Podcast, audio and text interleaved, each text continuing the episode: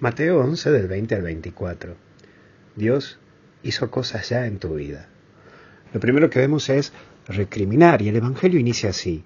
Recrimina a los lugares donde más hizo milagro Jesús. ¿Cuánto nos recriminaría Jesús por las cosas que hace en nosotros y no cambiamos? Las veces que nos salvó la vida o nos sacó de tal o cual peligro. Pero hay veces que parece que te gusta caminar en la cornisa, ahí en el límite. Uf, a mí también me pasa igual. Estamos siempre al límite de todo. Y eso nos lleva a perder la paz, nos lleva a olvidarnos lo esencial, que es la tranquilidad y la paz interior.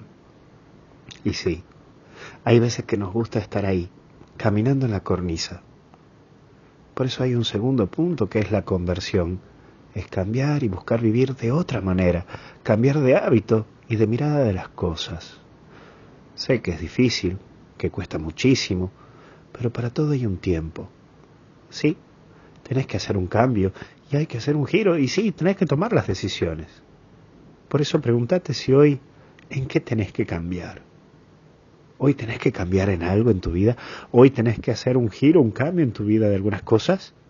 Y si me decís que nada, creo que ya sabemos por dónde comenzar.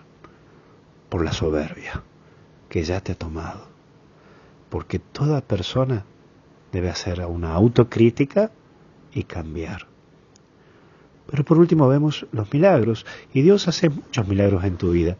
Y vos mismo sos un milagro de la vida.